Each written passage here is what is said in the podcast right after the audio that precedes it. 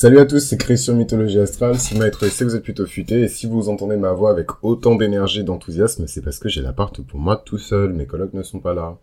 Voilà, donc euh, je sais pas pourquoi je vous donne ce genre de détails, mais bon, c'est important pour moi. I guess. Euh, J'aime pas importuner les gens et je sais que j'ai une voix qui porte, donc euh, naturellement, je pense quand ils sont là, j'ose pas euh, parler à mon niveau de de de, de parole euh, ordinaire standard, euh, voilà. Mais là, du coup, j'y suis. Et c'est marrant parce que maintenant, ça fait tellement longtemps que j'ai commencé à enregistrer du contenu que rien qu'en regardant les les petites vaguelettes en fait sur mon logiciel d'enregistrement, j'arrive à savoir en fait euh, si j'y suis ou si j'y suis pas. Et là, j'y suis. Anyways, euh, du coup, on continue la grande série euh, de quoi est-ce qu'on parlait la dernière fois? En ce moment, on parle d'une sud et on parle de ah oui, de l'astrologie de l'accomplissement et des différentes équipes. Donc jusque-là, on a pu voir le bandana rouge, on a vu le bandana or, et maintenant, on va parler un peu du bandana. euh, quelle couleur je vais donner à ces gens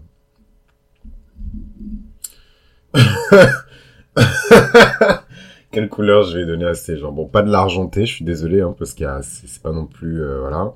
Mais on va dire le bandana gris. Et franchement, faut pas se dire que, euh, enfin, les gens, en fait, moi, je sais plus quoi dire, parce que je vous parle d'aspect. Du coup, vous partez avec vos lampes torches, chercher dans votre charte les degrés qui font que vous appartenez à telle ou telle catégorie, alors que je vous dis que c'est une histoire philosophique, c'est pas une histoire de, de signe ou d'appartenance ou quoi que ce soit. Euh, et en même temps, si je fais cette histoire de bandana, les gens me dire ouais, mais euh, du coup le gris ça m'inspire pas. euh, euh, moi j'aurais voulu être argenté, etc. Moi je me débrouille comme je peux pour essayer de vous faire comprendre ce qui se passe dans ma tête. C'est déjà un effort phénoménal. Si vous saviez, c'est un effort phénoménal, vraiment. hein. Euh... Et vraiment, hein, je vous, assure, moi toute ma vie on m'a toujours dit je comprends pas ce que tu me dis, euh, je comprends pas d'où tu viens. Ah t'es bizarre, voilà me mettre de côté. Changer de pièce quand j'arrive, ne jamais me choisir dans l'équipe de foot. This is my life en fait. Moi, je suis vraiment un misfit, contrairement à ce que vous pensez. Euh, euh, je suis vraiment un misfit. Donc, euh, donc c'est c'est un sport en fait de de, de de de traduire ce qui se passe dans mon cerveau et même de vulgariser en fait. Mais euh, justement, bon, euh, euh, qui de mieux pour parler des choses incompréhensibles qu'une personne qui est incompréhensible? C'est c'est vraiment la grâce de Dieu, je trouve. Mais bon, je vous avoue que des fois j'ai peur de réécouter en fait euh, euh, certains passages de ce que j'enregistre et de me dire mais attends mais ça se trouve ils ont rien compris. Et euh, bon c'est pas grave, ça arrive. Euh, Moi il y a beaucoup de gens qui me parlent et je comprends absolument rien et je continue quand même à, à, à écouter parce que parce que voilà. Euh, et là je suis en train de de- d'être en, en, en conflit avec moi-même pour savoir si je supprime tout ce que je viens de vous dire ou si je continue et j'ai la flemme de reprendre donc je vais continuer.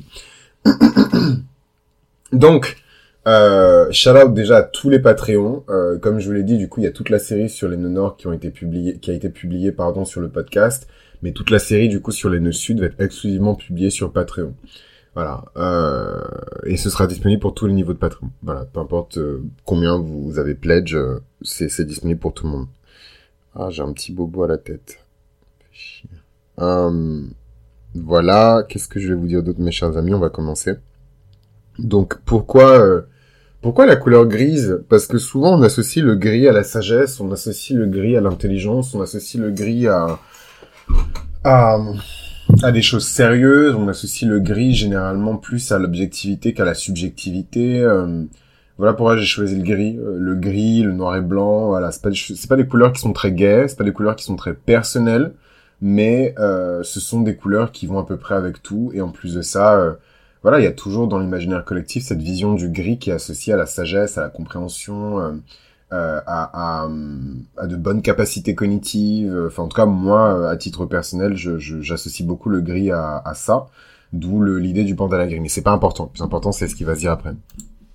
Donc, dans cette team bandana gris, euh, je mets autant euh, les personnes qui ont, je sais pas moi, des aspects importants en Gémeaux, des personnes qui sont très aériennes, parce que c'est pas juste une histoire de, de signes spécifiques. Je pense que quand on parle de ces choses-là, c'est vraiment une histoire d'éléments. D'ailleurs, peut-être que c'est ça que j'aurais dû utiliser comme dénominateur commun pour vous parler de ça, mais le truc c'est que même à l'intérieur des éléments, il y a des, des nuances. Donc euh, ça aurait pas été pertinent non plus de parler d'éléments, mais disons que cette histoire de bandana, on parle surtout d'éléments, si ça permet de simplifier les choses, etc.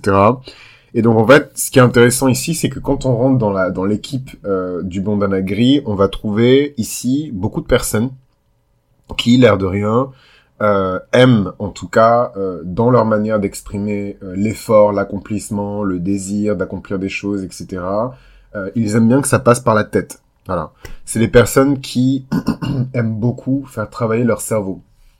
Si le cerveau c'était un corps qui avait des muscles, de toutes les équipes, les personnes qui ont le bandana gris, ce seraient les personnes les plus musclées, les mieux foutues, les plus endurantes, parce que c'est des personnes qui sont constamment, constamment, constamment dans leur tête et en fait, évidemment, ça, ça a des avantages comme des inconvénients. C'est un avantage certain quand on travaille dans un bureau et qu'on fait euh, au quotidien des choses comme de la recherche, euh, des choses comme de l'écriture, voilà, des trucs qui sont très cérébraux, très mentaux. C'est cool. D'ailleurs, moi, à titre personnel, je pense que, enfin, je suis un mix entre le la team, euh, la team bandana gris et la team bandana or. Je pense que je suis un peu entre les deux. Et, et voilà, il y a plein de gens qui sont aussi entre les deux, mais mais en tout cas, voici l'énergie en tout cas de la team Bandana Gris. Une énergie qui est centrée autour de l'intellect, l'air de rien de la créativité aussi. Mais c'est une créativité qui est différente de la créativité de la team euh, Bandana euh, Bandana bleu par exemple. Voilà, euh, Bandana bleu, c'est vraiment l'immensité de l'océan et je pleure et mes émotions et la vie est incroyable et j'ai rencontré cet inconnu et je lui fais confiance tout de suite parce que j'ai un feeling. Voilà, tout ça c'est vraiment pas de la team Bandana Gris. La bandana, la team Bandana Gris, c'est les faits c'est les informations, c'est l'histoire, c'est l'accumulation d'informations, c'est la traduction, c'est la conversion, c'est la multiplication, c'est la réflexion, voilà, c'est la sociabilisation, beaucoup de sion en fait. Euh, donc on est vraiment dans une énergie de process euh, et de modèle plutôt qu'une énergie vraiment qui est un peu loose, euh, voilà, qui part dans tous les sens, etc. Et quand on est dans cette énergie du bandana gris, c'est vrai que ce qu'on met en avant, donc comme je le disais, c'est l'intellect, mais aussi la créativité. Et en fait, ici, c'est la créativité du Gémeaux. C'est pas la créativité du Cancer, c'est pas la créativité du Poisson, c'est pas la créativité du Scorpion. Et en fait, c'est quoi la créativité du Gémeaux C'est la combinaison. Voilà. Les Gémeaux, leur génie, euh, Gémeaux, génie, euh, réside dans leur capacité aussi à pouvoir faire la synthèse et combiner des éléments euh, qui, voilà, qui à première vue euh, ne pourraient pas être combinés ensemble, par exemple. D'ailleurs, c'est intéressant parce que c'est un travail que la balance aussi a fait signe cardinal d'air, qui est elle aussi dans la team bandana gris. Euh, le pouvoir, j'allais dire sacré, suprême, bon, on peut dire les deux, hein, sacré, suprême, de la balance, c'est de forcer deux éléments, deux énergies, deux personnes qui n'ont rien à voir euh, à s'aimer, ou en tout cas à s'apprécier, à se respecter. Euh, c'est la sagesse du roi Salomon, c'est euh, le pouvoir de Vénus, c'est le pouvoir de la balance. Euh, de pouvoir faire ça, de mettre autour de la table deux personnes qui sont en conflit, de résoudre en fait ce conflit. Comment on résout le conflit? En trouvant un accord à l'amiable, enfin l'amiable, un accord de gré à gré euh, où tout le monde y trouve son compte en fait. Et ça c'est aussi un des pouvoirs des personnes qui ont le bandana gris. Donc euh, c'est pas juste de, de la, du pur traitement de l'information en fait d'appartenir à cette équipe. Il y a aussi une dimension, je pense, très liée aux êtres, très liée aux conditions, aux relations et à comment dirais-je et à à, à l'équilibre en fait euh, quel principe est utilisé quand on quand on parle de cette énergie de la balance ou de cette énergie du, de l'équipe du bandana gris, c'est le principe de réciprocité. Et j'aurais pas le temps de rentrer dans le détail de tout ça, mais ça vous donne déjà un avant-goût et euh, une idée de tout ce qu'on explore en fait dans le cadre du César. Donc voilà, si c'est pas encore fait, n'hésitez pas à commander votre César parce que ça peut être vraiment intéressant pour vous de voir justement déjà un euh, comment vous vous vous classez, comment vous vous positionnez et surtout est-ce que vous appartenez pas à plusieurs équipes? Euh, voilà, voilà. Euh, Qu'est-ce que je voulais dire d'autre? Euh, Voilà, il y a beaucoup de personnes qui ont évidemment des placements euh, dans l'élément R qui sont importants. Il y a beaucoup de personnes qui ont des placements euh, je sais pas, en Gémeaux ou en Balance qui sont importants, qui se trouvent dans cette équipe, mais encore une fois, ne vous laissez pas avoir. Et en fait, c'est ça que je trouve triste avec l'astrologie. Je suis désolé, je reviens encore à la, à la, à la, comment on dit déjà? Je reviens à la, comment on dit déjà? À la charge, sûrement. Je reviens à la charge. Je pense, je reviens à la charge.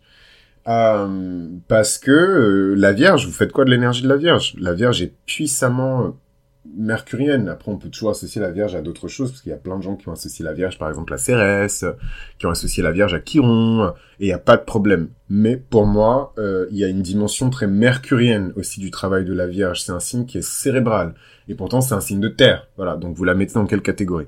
Moi, pour moi, je la mets dans la team bandana gris, par exemple. Pourtant, c'est un signe de terre. Donc, pour vous dire que c'est pas toujours une histoire d'éléments. Et, c'est important. Euh, des fois, j'ai l'impression de me battre contre contre votre psyché, quoi. Genre, euh, c'est pas 1 plus 1. En fait, dès lors où on rentre dans... Pour moi, hein, après, peut-être euh, ça fonctionne pas comme ça, mais dès lors où on rentre dans l'astrologie archétypale, il y a plus de 1 plus 1 égale 2, 2 plus 2 égale 4, en fait. C'est... c'est, c'est hum, ça fonctionne pas. Donc, euh, si on est dans une approche traditionnelle, conventionnelle de l'astrologie, ça fonctionne. Mais dès lors où on rentre dans l'astrologie archétypale, psychologique et karmique, tout ça là, faut mettre ça à la poubelle. C'est c'est c'est les c'est c'est les histoires que les symboles vous racontent qui sont importantes. C'est pas euh, c'est pas euh, c'est pas le symbole en lui-même et les et les et les limites en fait de ces symboles là. C'est important évidemment. On va pas commencer à dire que les vierges euh, se comportent comme des béliers. C'est pas vrai, c'est pas factuel, mais euh, faut se méfier. Faut se méfier parce que justement, en se contenant à cette approche très basique, éléments, euh, voilà, degrés, décans, etc. En fait, euh, et je j'admire et c'est l'astrologie qui a été pratiquée pendant des milliers d'années. Mais euh, en tout cas, pour ce qui est du développement personnel et du développement spirituel, ça n'a absolument aucune utilité. Le plus important, c'est les, les, les, les, les signifiants, les signifiés, le sens profond des symboles et ce qu'ils vous disent dans le contexte de votre vie. Voilà, moi c'est c'est c'est pas ma profession de foi, mais en tout cas this is where I stand. Voilà, et au moins vous savez où je me trouve et comment je me positionne, et du coup vous savez à quoi vous attendre de de moi euh, et à quoi ne pas vous attendre de moi. Euh, il y a beaucoup d'énergie et vraiment je, je, je prends le temps de réexpliquer et tout parce que je veux pas que c'est vraiment une série que j'affectionne beaucoup, tout comme la série des gens dans les maisons. Et je veux pas qu'il y ait la même réaction euh, que pour les gens dans les maisons. Je veux vraiment que vous puissiez absorber et vraiment consommer euh, cette série comme il se doit, quoi. Qu'est-ce que je voulais vous dire euh, encore? Moi, ce que j'aime beaucoup avec la team Bandana Gris, c'est que l'air de rien, c'est une équipe dans laquelle il y a énormément d'intensité et énormément de compétitivité. Dans le sens où le, le, la charge mentale et la capacité de calcul est juste énorme. Après, c'est pas à comparer non plus avec les personnes qui sont d'éléments feu, où genre vraiment là, il y a l'énergie de la passion, c'est une compétitivité qui est détachée, désintéressée. En fait, c'est là, pour moi, c'est plus la recherche de performance, euh, d'efficacité de qualité en fait qui caractérise cette équipe-là plutôt que euh, la victoire. Voilà, pour les signes de feu, c'est faut gagner. Voilà, il n'y a pas de limite. Euh, les signes de feu, on, va y arriver, hein, parce qu'on peut pas éternellement rester dans les signes de terre et des signes d'air et des signes d'eau, mais donc on va revenir dans, dans des équipes de feu, mais dans les équipes de feu, justement, parfois on peut sacrifier euh, le voyage, l'aventure, parce qu'on veut directement arriver à la destination. Voilà, on veut jouir. Voilà, donc tout ce qui se passe avant, poubelle. Voilà, et, et ça c'est un peu l'une des faiblesses des, des équipes de feu qui est largement compensée par euh, l'équipe d'air qui est beaucoup plus chill, beaucoup plus calme, beaucoup plus posée, euh, en vérité, je peut-être même retirer ce truc de compétitivité beaucoup moins compétitive. S'il y a de la concurrence et de la compétition, c'est toujours dans, dans, dans le but d'améliorer quelque chose euh, et, de, et, de, et de garantir une certaine qualité euh, dans, dans la réflexion, dans le travail.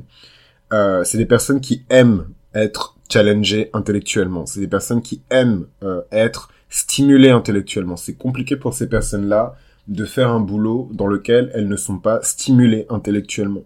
C'est des personnes qui vont naturellement prospérer dans les secteurs professionnels suivants, les sciences, les relations publiques, euh, la négociation, les, les, diplomations internationales, la diplomatie internationale, euh, l'enseignement, l'écriture, tous les arts, euh, euh, voilà toute forme de d'activité un peu intellectuelle ou en tout cas qui fait qui, qui fait qu'on doit utiliser son cerveau c'est pour eux. La vente le marketing la publicité aussi. Parce que souvent on dit que typiquement franchement la publicité c'est le meilleur exemple que je puisse trouver parce que souvent on dit que euh, ouais les non mais les pubards ils sont tellement créatifs ils sont tellement créatifs et je sais pas si vous avez déjà bossé dans une agence de publicité ou dans une agence de communication, mais vous verrez qu'il y a beaucoup de recyclage de choses qui ont déjà été faites. Il y a très peu de, de concepts publicitaires aujourd'hui qui ne sont pas repris de vieilles campagnes dans un vieux pays, voilà, dont on a bien oublié évidemment l'auteur, comme ça ça aide bien, on crédite pas.